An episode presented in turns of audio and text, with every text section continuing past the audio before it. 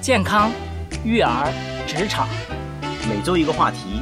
和年轻爸爸共同成长。我们是爸爸学堂。大家好，欢迎收听新的一期《爸爸学堂》，我是主播开心爸。我是主播要坚强，又到新的一期爸爸学堂和大家见面的时候了。哎，又到了，呃，最近呢，我们连续播了很多爸爸学堂呢，都是关于育儿的，嗯，庄教授讲的，仿佛呢，我们淡化了现在爸爸们的健康，觉得我们吃嘛嘛香，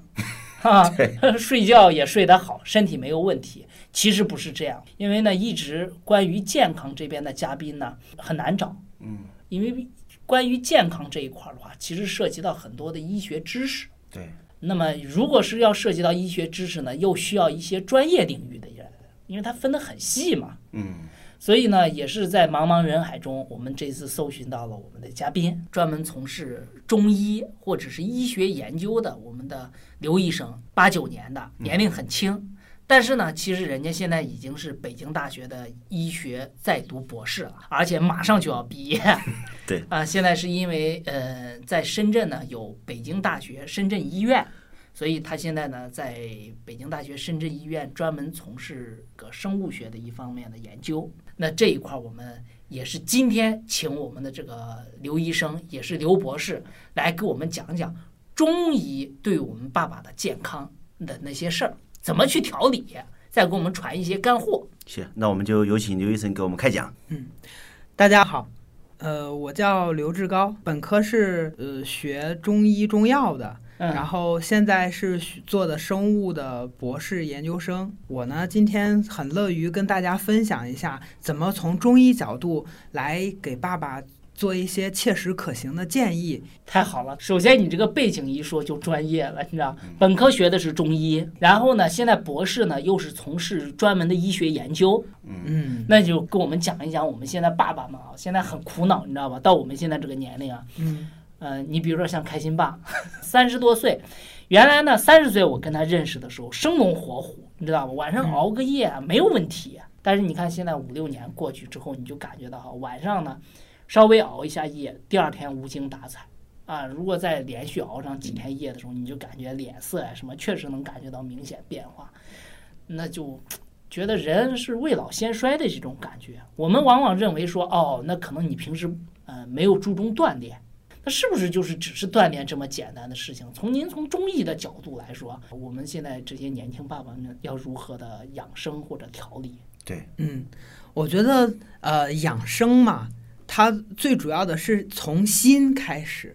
这个所谓的心呢，就是说我们要摆正自己的一个心态。那么现在的年轻爸爸们呢，可能呃由于这个职场的压力比较大，是然后呃有时候呢在家庭生活中呢又有那么多的琐事牵绊，自己的心情也许就一团糟。嗯是我所以我，我觉得最开始就要先有一个心平气和的状态。嗯，这个心平气和怎么做到呢？我觉得首先要有一个自我认同感吧。嗯比如说，我们要摆正自己的位置，你在这个家庭中要扮演什么样的角色，知道自己在家庭中应该承担什么东西，应该付出哪些。就是我们把心态摆正了之后呢，今天我主要来讲的就是说，从这个呃生活习惯以及从生理的角度，尤其是我们中医的生理角度来讲一下，我们这些三十来岁的爸爸该怎么样调理。好， 很期待。啊、其实我们都知道，中医呢又称为岐黄之术。这个岐黄之术都是怎么来解释呢？嗯岐就是岐伯，他是一个医生，嗯然后黄就是我们说的炎黄二帝的皇帝，哦，所以《黄帝内经》呢，它就是呃皇帝提出问题，然后岐伯来一一做解答，这就是我们中医的一个核心的思想，就是你问我答这样的形式。哦，是皇帝问问题，岐伯回答。对，没看过《黄帝内经》，原来是这样。嗯，那我们中医里面的养生智慧呢，都是来自于《黄帝内经》的，它就相当于我们中医的一个内核，很基础。然后今天呢，就来跟大家讲一下，在不同的年龄段，应该有怎么样的一个养生需求。嗯，呃，我们来呃听一下《黄帝内经》的《上古天真论》里面关于丈夫这一段的描述。嗯第一句话是“丈夫八岁，肾气实，发长始更”，这意思就是男子八岁的时候，他的肾气就变得充实了。这时候呢，孩子就会长头发，而且会换牙。我想我们的这些爸爸们家里有七八岁的孩子的时候，就会发现他们确实在这一段时间乳牙就褪去了，对然后开始长恒牙了。是是是，这是一个正常的生理现象。那么再接下来，二八就是男子二八一十六岁的时候，嗯，二八肾气盛，天癸至，精气溢泄，阴阳和。故能有子这句话怎么解释呢？就是男孩子到了十十六岁的时候，也就是二八嘛，是我们这个古代他说的是个虚岁，也就是我们现在说十五六岁的年纪嗯。男孩子呢，他的精力就很旺盛。天癸至，这个天癸这个东西呢，它很神奇，它就相当于我们现在讲的一个性激素的分泌。那天癸至了，就是我们性激素到来了之后，精气溢泄。这句话的意思就是，男孩子可能就会出现首次遗精。呃，阴阳合，故能有子。那这这就很简单了，就是如果他和女性有这个性行为的话，就有生孩子的这个能力了。哦，有生育能力，，对，有生育能力了，这就是天癸至出现的一个状况。然后后面是三八肾气平均，筋骨强，故真牙生而长疾。这句话什么意思呢？就是男子到二十四岁，三八二十四嘛，嗯，到二十四五岁的时候，这时候肾气平均，肾气平均就是说你你的这个精力就感觉很充分，有时候觉得办事都比较牢靠了。有一句话叫什么？嘴上没毛，办事儿不牢，对 对吧？他们就说这这个、啊这个也有医学基础的啊，对，到三八二十四岁的时候，嗯这这时候男子呢，他的胡须对吧？胡须就比较旺盛，有有时候就会蓄起来。嗯那这就是肾气平均的意思，就是说他的心态已经变得平和了。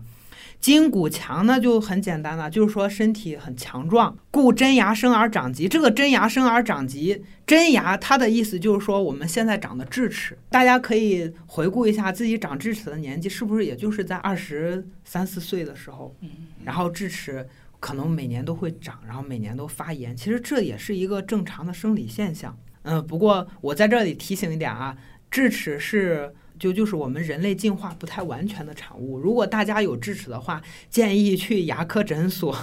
呃，拍一个那个牙齿的 X 光照片，然后如果它长得不对，要及时拔掉。再一个就是四八，筋骨隆盛，肌肉壮满。哎，这个四八大概就是我们现在爸爸的年纪了，对就对三十多岁，对吧？这时候刚才呃，耀坚强爸爸也说了，他说：“哎呀，以前在三十岁、三十来岁认识的时候，那那是生龙活虎，对啊，生龙活虎，熬了夜之后第二天照常上班。对其实这就是男子到达了一个鼎盛的时期，他是人生的最巅峰。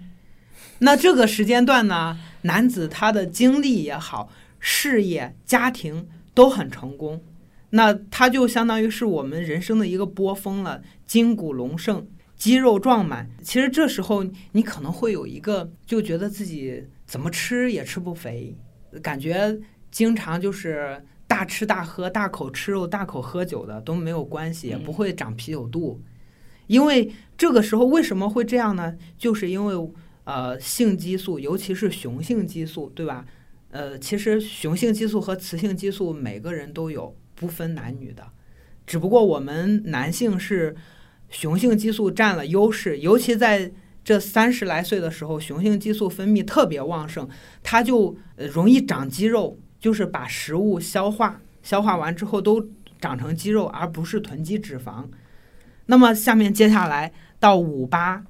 五八就是男人到了四十岁的时候，肾气衰，发堕齿槁，这什么意思？ 就就是说，过了三十二岁了，嗯你要稍不注意，就开始走下坡路了。其实可能大家现在也会有这种感慨哈，就是你再到后面的话，就会就会觉得，哎呀，熬不了夜了，对，精力啊也跟不上，对呀、精力也跟不上了，呃就会觉得很懒。这也是我们正常的生理现象，大家要认清楚，就不要徒增烦恼。比如说啊，为什么我在三十来岁的时候熬夜，连熬两三天都没问题，我现在晚睡一两点睡了，第二天早上起来头昏昏沉沉的，整个工作就废了。嗯，这个大家不要烦恼，这是正常的生理现象，因为男的最鼎盛时期就是在三十二三岁的时候，那你过了这个时间呢，就要注意自己的保养了。刘先生，我插一下啊，嗯您说的这个三十二岁啊，或者说是呃二十四岁这种，是古代的年纪，嗯对，但是对应到现在的话，可能还往后推一推的吧。呃，其实也不用怎么推，因为古代它都是说虚岁，对，虚我岁和我们实算差虚两岁和实岁，基本上就是最多差两岁。那照你这样讲，我们我们我们俩都完了， 因为我们都已经过了三十二岁了， 这时候就更加注意要顺应变化，就不要徒增烦恼。对哦，除了不要徒增烦恼之外呢，就要注意生活规律，对生活规律，这其实《黄帝内经》里面讲的，我觉得最核心的东西就是顺应自然。嗯，所谓啊的顺应自然就是什么？我们之前会说“日出而作，日落而息是，”，对吧？那呃，其实对应我们现在的生活，这基本上做不到。但是我们尽可能的不要太呃勉强，就就是呃所谓呃人类是可以战胜自然的。我觉得我们个人的能力啊，就就是仅仅我们靠一个人的能力是嗯很难的，所以我们从养生的角度来讲，还是要顺应，嗯，是，你不要让我加班了，我跟你讲。就是顺应自然。是哎，说到这儿了，那我们就来讲一下怎么样叫一个顺应自然法。嗯嗯，好好，从春夏秋冬这四季，每一个季节日落日出的时间是不一样的，我们就把它的作息来讲一下。你看春天，春天它是阳气开始生长了，那这时候早晨我们适合晚一点点起，就是等太阳出来之后。嗯，基本上我们可以认为说太阳晒到屁股了再起都不迟。哦，也就是，嗯，大家可以回顾一下，春分时候是日照时间是十二个小时，也就是早晨六点太阳升起来地平线。那这时候我们春天这个季节大概就是七点多起来就可以了。嗯然后晚睡迟起，春天是晚睡迟起。晚睡的意思就是你可以在啊十、来点睡。我我们中医来讲啊，晚上是不能十一点之前是必须要入睡的。哦 就不论是你你说的所谓的早晚，嗯，再晚也不能晚过十一点，为什么呢？因为呃十一点的时候，它就是说这个阳气都已经开始呃收再见敛了，嗯，就相当于是我们说的是一个鸟归巢的状态。你想，呃，晚上晚上不是太阳落山嘛？太阳落山，理论上讲，太阳落山我们就应该回屋了。对，回屋从太阳落山到十一点还有这这么长时间，我们不可能会一直的劳作，对吧？嗯所以就说要提前休息，这个休息就是要在十点左右，哦十点左右要休息。哦，就十一点钟之后睡的话，其实对身体的机能都是一种损伤。对我们中医有讲，是十一点到一点的时候是胆经当令。我们知道这个胆，它是一个排毒器官。嗯，如果你在它当令，它要工作的时候嗯，你不让它这个地方充满气血，就是相当于它想要工作，你打扰着它，不让它休息嗯。那这时候它工作不好，那排毒功能就降低了。哦，是，这西医也是这样讲。是对，是是，所以这时候呢，就就是从十一点往后，因为胆经主要是排毒的，我们平时会说，哎呀，身体毒素很多，然后冒痘痘或者嗯是、呃之类的不好，嗯那有可能是我们睡眠都没有做好。哦，其实把睡眠搞好以后，很多东西就没有了。对，女的有时候脸上会长斑，那嗯可能跟她晚睡也有关系。哦，你看，这个听刘医生讲的话，化妆品就不需要买了。对呀、真的是，呃，人家不是说会要睡美容觉吗？女的睡美容觉，其实我们男的也是可以睡的，就是睡得好的话就不显老。那你看了现在腰间强，他面色红润，是不是睡得太多了呢？刘医生，你诊断一下。 他每次让我加班，但实际上他自己睡懒觉。好，我们继续回来，就刚才说春天的时候是晚睡迟起，对，嗯， 然后夏天的时候是晚睡早起。好，晚睡早起的意思就是夏天，因为我们呃春天过了之后，夏天可能五点多天就亮了，哎那这时候就是天一亮就可以起床了。哦，那还晚睡，晚睡其实也是，呃，最迟不超过十一点。啊、到秋天的话是早睡早起。秋天早睡为什么？呃，秋天要早睡，因为天气逐渐凉了。你要是经常在就是做户外活动的话，会太冷了，所以就要早睡。这跟古代的自然条件有关系。对古代没有空对调啊，对，没有空调，然后古代的取暖设施其实也不好。就是火对啊，所以就就是要秋天的时候就要早睡了。啊。嗯，早睡早起，因为秋天这时候阳气还算是稍微充足一点。秋天呃早晨起来，也就是呃太阳一升起就起来，也就是六点多起。嗯，到冬天的话，就是呃要冬眠了哈，要冬眠就睡眠时间要长一点。我们是尽可能的减少户外活动，那就是早睡晚起。就现在这个时候，就是咱们现在冬天嘛，对早睡晚起，嗯，当然呢，有有很多人会说，因为我我刚来深圳那两年，别人都会说说深圳是没有冬天的。嗯，对其实，呃，刚才说的《黄帝内经》，我们是要辩证的来看。我刚才说的那那些春夏秋冬，这比较适合中原地带，就是我们四季分明的地方。嗯，那因为《黄帝内经》它起源的地方就是在黄河流域，所以黄河流域的人，如果他们按照这个作息的话，是非常非常好的。但是我们呃这些所谓的南方南方，对啊，就是在古代就称为蛮荒之地的时候南夷，之地。对，啊，嗯蛮夷之地的时候，呃我们要根据自然条件。你像深圳，其实我在我作为一个北方人来看，它是没有冬天的。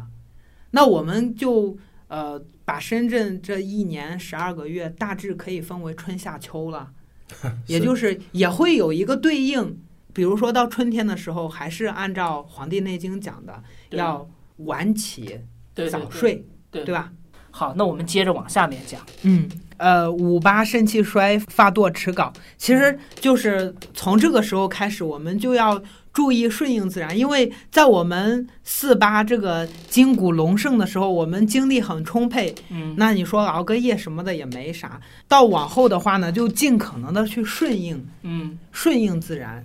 然后六八六八就是男子到将近五十岁的时候，嗯，阳气衰于上面焦，发鬓斑白。就阳气衰于上面焦的意思，就是说这时候我们的身体机能就落后了。是面焦就是你的脸上看起来就可能会有一些皱纹，是或者是呃脸上就没有像原来那么失去光彩， 对，没有像原来那么光彩照人了。嗯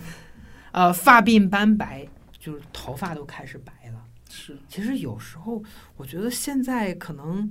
四十岁都会有白发吧。哎对对对，对，什么原因呢？从你们中医角度，是啊是啊。真的有的三十多岁、四十岁人就有白发，头发白呢，嗯，分年龄段儿。如果是你说到了四十岁之后，头渐渐的看到白头发了，那我们要认同，因为真的是自然规年纪律对年纪变大了我。们说的是三十岁之前白发，三十岁之前白发的时候，我觉得四呃十中岁医之前吧，嗯，就就是这个年龄段嘛，就是不应该有白发的就时是候。三十岁到四十岁，对，不应该有白发的时候，你反而有了。那我们中医在讲“发为肾之余，发为血之余”，就是说你的气血不充足的时候，头发就长得不太好。那如果肾气衰的时候，头发也长得不好。那这个白发呢，就是说你你这里面是掺有杂质了。哦，哦，肾血不好啊，对，就就是血，呃，一般来讲，看到头发头发不好、头发出问题的时候，都会从肾、从肝来治。肝排毒的功能变差了，把这个呃，就相当于是我们说的毛孔堵塞了，这个黑色素上就是肾功能和肝功能出现了问题，然后会导致了这个白发这一块儿。对哦，但并不是我们西医说的你你这个什么肝炎呐之类的，不是这种肝功能的问题，而中医里面讲的肝呢，它是一个疏散的过程，就是主要是排毒，嗯然后让让你的这个身体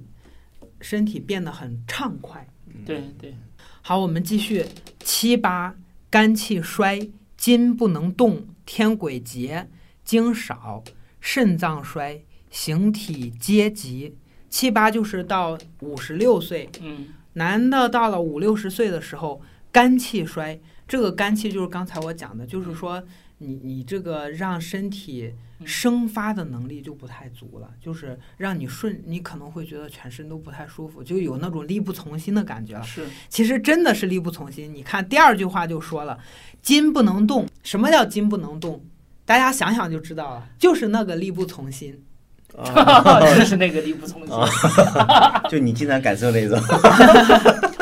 是不是不举呢？对，就是不举。嗯 哦。但很多人还在治，其实是没用的，是吧？这这个时候，你到了五六十岁的时候，如果如果是不举了，力不从心了，顺应就好 了。好淡定啊！你说这个话，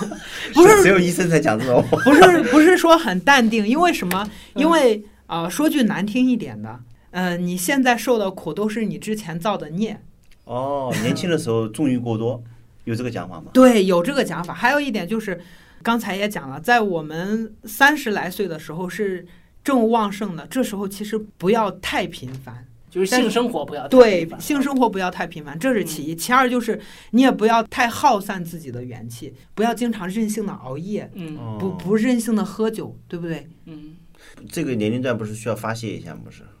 对，是是要发泄，但是会有一句话叫什么？少年戒之在忘，就是不要呃任性的做事情。哦，嗯，什么东西不能过？对，不能过。嗯然后中年戒之在得，就就是你你你这个舍和得之间的关系要处理好。嗯，老年戒之在贪，嗯哦，你不要不要再想那么多东西了，可能你的能力已经达不到了，就不要再想那么多了。是是。所以就就就是，呃，总体来讲呢，还是我们要顺应自己年龄段，要随着年龄的变化，心态也要慢慢的改变。就是我们有句话，父母给你带来的元气嗯就那么多，然后你到后天，你到后天通过饮食也是可以稍微补充一点元气的。那总体来讲，我们的这个元气是一直在处于耗散的过程。然后你你在年轻的时候把这个阀门开的大了点儿，耗散的多了，你到老的时候就积攒的少，就是这个意有思道。理，有道理是。所以就说，在《黄帝内经》里，他还讲有些，呃，有些什么上古的圣人，他们八十多岁了还能生子，嗯，哦就那是就说明是人家在年轻的时候根，本就没开阀门儿。呃，不是，呃，也不能说没开阀门吧，人家可能也开了，但是没有那种妄，对对啊对，没有纵欲，是是是是，节制。对，人家都有节制，而且呃，比如说练练肌肉啊，对吧？做一些导引功法呀，这些都可以自呃保持他们元气的一个充盛。对，这这一点对我们这些年轻的爸爸很重要，就不能因为你现在很好，你就可以去不停的去纵欲，对，是迟早会还的。 是是的，就就到了五六十岁的时候，就变得筋不能动了，对吧？ 然后天鬼节，他这个说的天鬼节，其实就是说你到五六十岁了，呃，这个雄性激素的分泌就变得是就没有像。呃，三十多岁那样子了，可能到五六十岁的时候，你肯定不会天天想，对吧？ 然后精少、肾脏衰，这都是说已经开始出现这些功能性的不好了，但是这是一个正常的现象，嗯嗯，不要太惊慌介意，对，不要太惊慌，不要太介意。那这时候形体皆急，